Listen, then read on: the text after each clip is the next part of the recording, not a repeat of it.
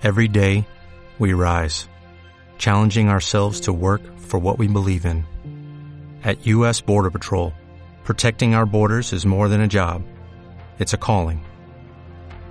Agents answer the call, working together to keep our country and communities safe. If you're ready for a new mission, join U.S. Border Patrol and go beyond. Learn more at cbp.gov/careers.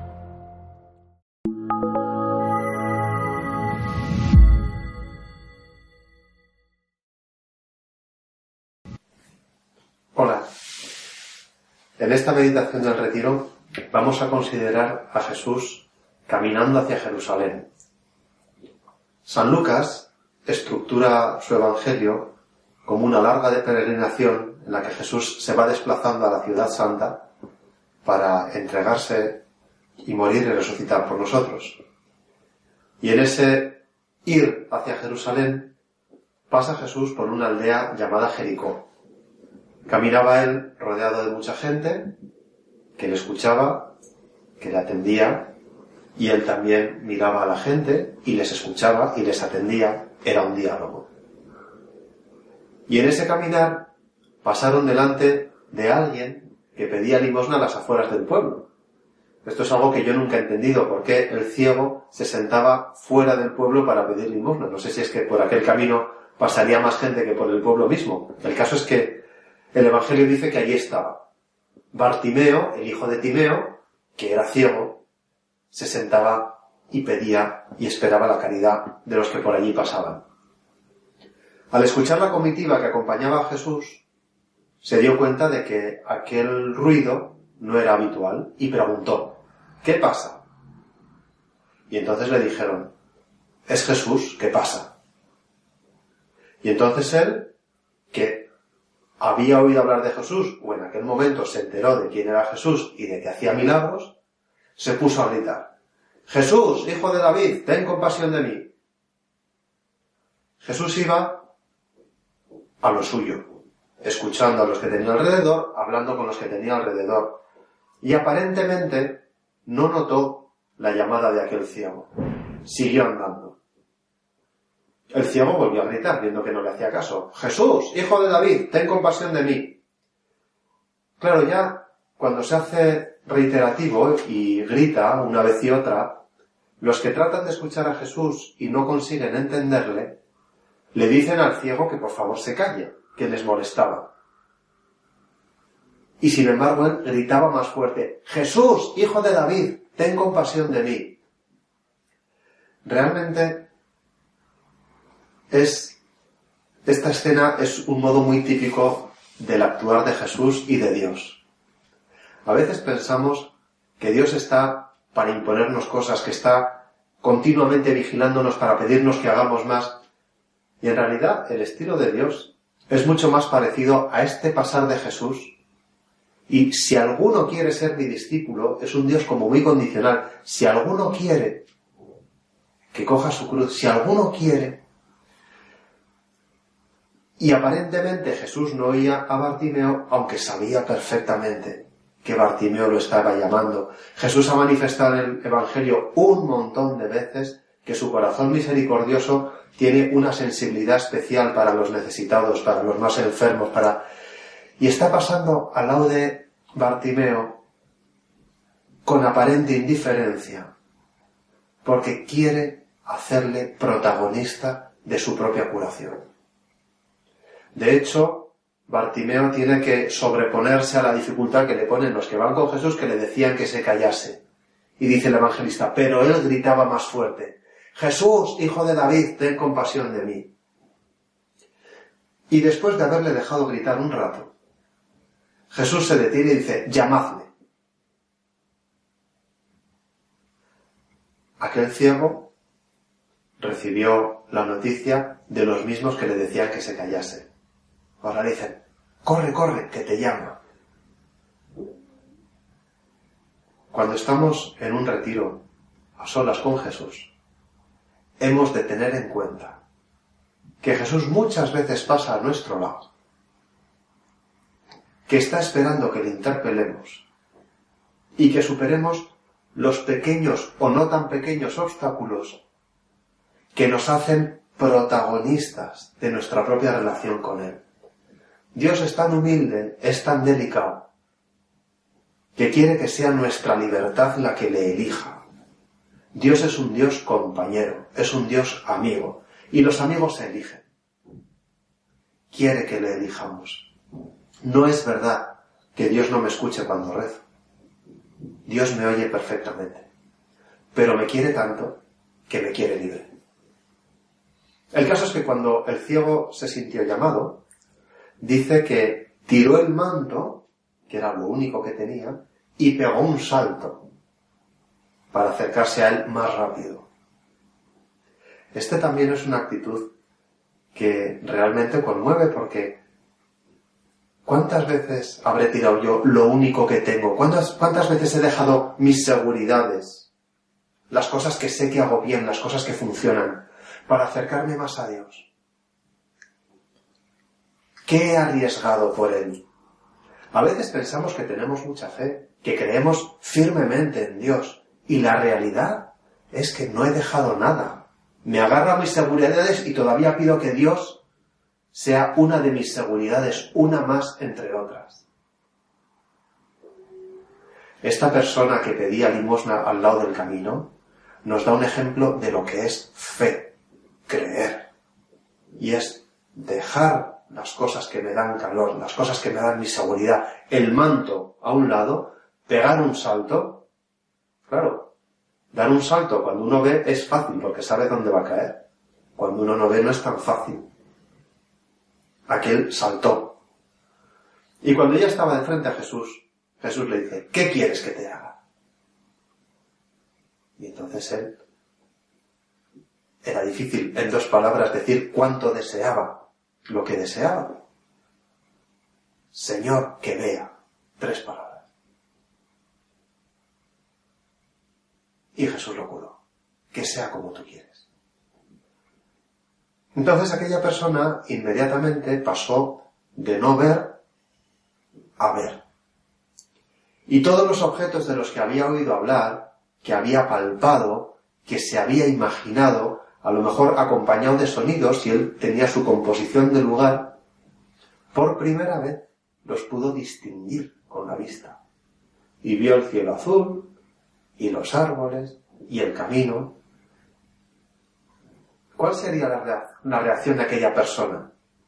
Lógicamente, estaba como loco de contento. Y se puso a comentar, y a decir, y a preguntar, y a hablar, y a agradecer, y a ir, y a volver, en la comitiva de Jesús que seguía andando hacia Jericó, se incorporó aquel que había sido ciego y ya no lo era, y además se incorporó con un entusiasmo y con una alegría que marcaba el paso a toda la comitiva.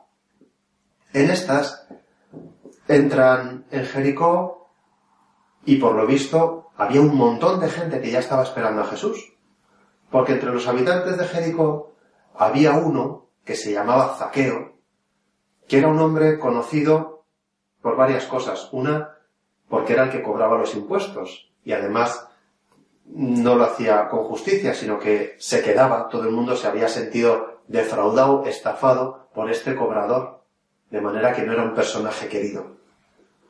Y por otra parte, era conocido por su baja estatura. El propio Evangelio especifica que él quería ver a Jesús, pero como era bajito, a causa de la muchedumbre no podía verle. ¿Por qué quería ver a Jesús Zaqueo? Era un hombre que tenía una posición, era cobrador, tenía dinero, el que ganaba por su sueldo y el que estafaba cuando recaudaba, tenía poder, y sin embargo, una persona cuando no está con Dios necesita a Dios. Porque en lo más profundo de la intimidad del hombre no podemos estar solos. Estamos hechos para la comunión, para decir yo soy nosotros. Y cuando una persona se aísla, está sola y puede tenerlo todo a su alrededor. Y muchas veces es lo que nos pasa, que tenemos tanto que estamos solos. Y aquella persona sentía ese vacío interior que muchas veces sienten las personas que tienen demasiado y quería ver a Jesús. Seguramente porque también había oído hablar de él, había escuchado de su corazón misericordioso, de que había estado con otros publicanos. Jesús, entre sus apóstoles, tenía a un publicano, uno que era increyente, que además también se dedicaba a cobrar, como él, como Zaqueo. San Mateo es un apóstol que proviene del mismo origen que Zaqueo. El caso es que, por lo que fuese, Zaqueo quería ver a Jesús. Y como no alcanzaba a causa de la muchedumbre, tuvo también que superar un obstáculo. Y es que se subió a un árbol. ¡Qué ridículo! Los que tienen demasiada vergüenza a que les miren, los que tienen demasiado miedo a que les juzguen, no se suben a un árbol, porque quedan expuestos a los insultos de todos, a los malos pensamientos, a los comentarios, a las ironías, que seguro que a Zaqueo le cayeron unas cuantas, porque no era un personaje querido. Pero su querer estar con Dios estaba por encima de la vergüenza, del miedo, del que no funcionase. Zaqueo se sube al árbol. El caso es que desde allí ve que Jesús se acerca y ve también que Jesús viene a lo suyo, con su comitiva, con su gente, con el ciego Bartimeo, dando saltos y comentando todo lo que veía, y parece que viene a otra cosa. Sin embargo, cuando Jesús llega a la altura de Zaqueo, mira hacia arriba, ve que hay un hombre subido, y se da cuenta. Bendito Jesús nuestro, que con una mirada se da cuenta de lo que pasa en el corazón. Y no necesita que nadie le explique nada. Jericó era un pueblo y seguramente todo el mundo conocía a Zaqueo. Seguramente alguien le había hablado a Jesús de Zaqueo. Pero Jesús no juzga según los argumentos de los hombres, que enseguida excluimos, enseguida despreciamos, enseguida... Jesús mira, ve a la persona, se hace cargo de toda la situación y le dice, Zaqueo, baja inmediatamente porque quiero comer contigo. Cuando una persona busca a Jesús, seguro, seguro, seguro que lo va a encontrar. A lo mejor no es el encuentro que uno esperaba. A lo mejor las cosas discurren de manera totalmente distinta. Pero el corazón de Dios es tan fiel que no podemos ni siquiera imaginar la posibilidad de que no me escuche, de que no me quiera, de que no me atienda.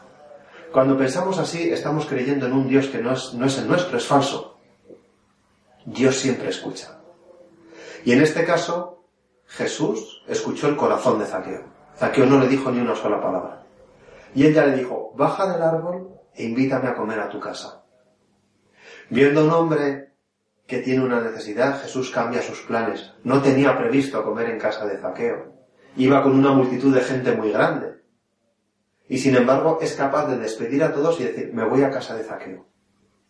Además, para un judío como Jesús, entrar en casa de un publicano era algo que no permitía la ley. Le iban a criticar por hacer eso. Todos los guardianes de la ortodoxia, todos los que están celosos y midiendo las acciones del vecino, iban a decir que Jesús lo estaba haciendo mal, que no estaba cumpliendo la ley. Que como un judío, ¿dónde se ha visto eso de entrar a comer en casa de un publicano? Lo iban a criticar. A lo mejor Jesús perdía audiencia por irse a casa de Zaqueo, pero no le importa. Jesús no ha venido a tener prestigio. Jesús ha venido a demostrarnos a cada uno que Dios nos quiere personalmente. Que todo el que le elija lo va a encontrar. Señor, te pido que me ayudes a no dudar nunca de ti. Es una injusticia muy grande. Tú no eres así. Jesús se fue a comer con Zaqueo. Y estando en su casa, no no sabemos de qué habló. Pero el Evangelio no dice que Jesús le dijo a Zaqueo que no robase, que fuera justo, que... No, no, no, no, no. Jesús simplemente está con él, le da cariño, se pone a su lado, es amigo. Lo ha elegido. Y no lo ha elegido por sus cualidades, sino que lo ha elegido quizá porque era más patente que le necesitaba.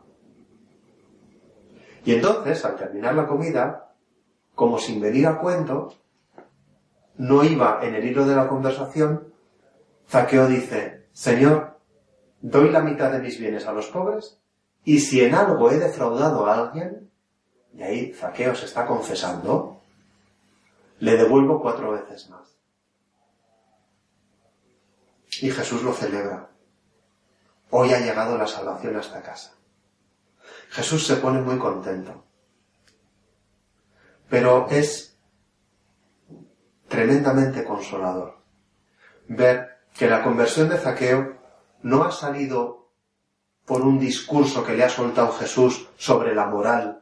Tienes que hacer esto, tienes que dejar de hacer esto otro, esto está bien, esto está mal. No va así. Jesús le ha llamado por su nombre. De hecho, Zaqueo, baja inmediatamente. Jesús lo ha sacado del pozo en el que estaba hundido. En este caso era un árbol, donde estaba expuesto a todas las críticas, a todos los juicios, a todo lo que los demás dijeran de él. Vente conmigo. Jesús se ha puesto a su lado y se ha ido a su casa cambiando sus planes y haciendo propios los insultos que le llevaban a, los insultos que le llegaban a Zaqueo. Y se ha sentado con él a la mesa. Claro, la palabra compañero viene de cum pane, el que come el mismo pan. Jesús, al sentarse a la mesa de Zaqueo, se ha hecho compañero de Zaqueo. Se ha nutrido del mismo alimento.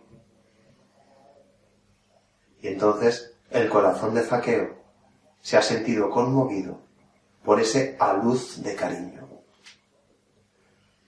Para poder encontrarnos con Dios, hemos de buscarle y de dejarnos querer por Él.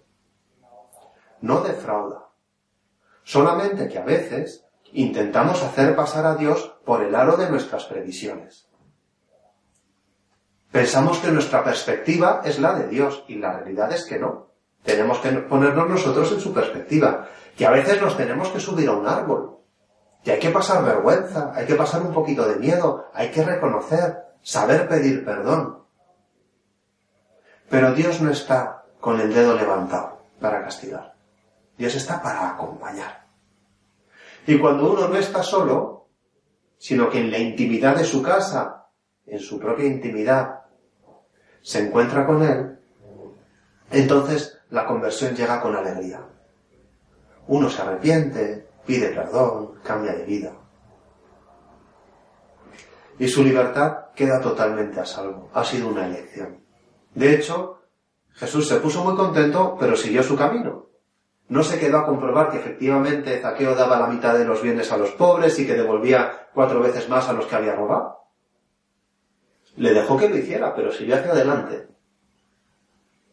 Este es nuestro Jesús. Un Jesús que pasa y su pasar ya invita, su pasar ya nos ha elegido. Hemos de ser libres para elegirle nosotros a Él también. Pidamos a la Virgen Santísima que sepamos acercarnos a Jesús con verdadera mirada de fe, con deseos de convertirnos, pero que sean operativos. Madre mía, si me tengo que subir a un árbol, que sepa subirme a un árbol, o sea, que supere la vergüenza, el miedo, que si otros me dicen que me callen porque no está de moda o porque no es correcto, que sepa sobreponerme y gritar más fuerte, Jesús, hijo de David, ten compasión de mí. Así sea.